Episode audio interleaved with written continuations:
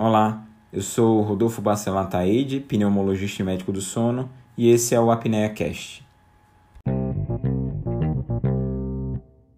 Hoje eu estou aqui para falar de uma coisa extremamente importante.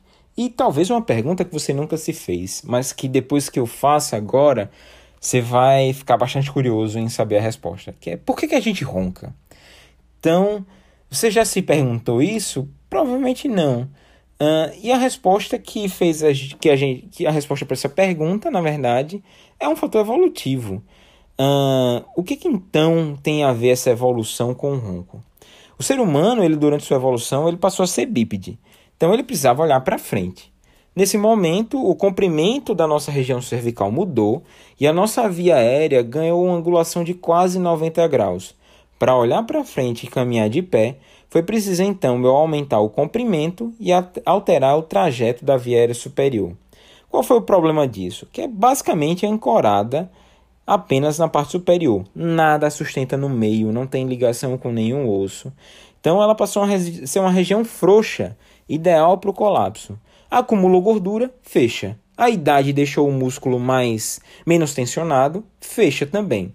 O que é o ronco, então? É justamente a passagem de ar por essa região colapsada, fechada, fazendo-a vibrar após um evento de parada de fluxo respiratório.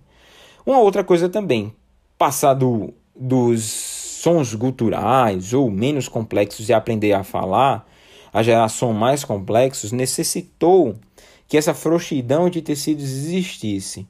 Ah, mas vem sempre aquela pessoa, ah, meu pug ronca, meu cachorrinho, meu bulldog francês ronca também. Sim, vários mamíferos roncam. É, basta você ter uma via aérea um pouco mais flácida que isso ronca, mas isso não acontece na natureza facilmente. Os roncadores domésticos ou domesticados foram aqueles animais que são mais obesos, porque não precisam caçar ou fugir de predadores, os domesticados novamente.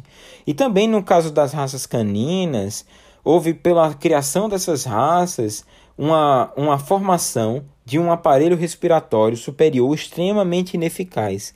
Ele tem um pequeno volume, esses cães como o Pug e o Bulldog, eles têm a circunferência cervical aumentada. Então, assim, a gente falou que os roncos é uma questão evolutiva. Isso significa que ele é bom? Pelo contrário. Ele representa o preço evolutivo que a gente paga à prestação. E que, infelizmente, alguns fazem questão de aumentar essa dívida, que infelizmente será cobrada mais na frente. Curtiu? Tem alguma sugestão? Gostaria de tirar alguma dúvida? Não esquece de deixar seu comentário. E aproveita também para seguir as outras redes sociais. Estou no Instagram com o arroba Rodolfo e no Twitter com o arroba RBA Pneumosono. E até o próximo episódio.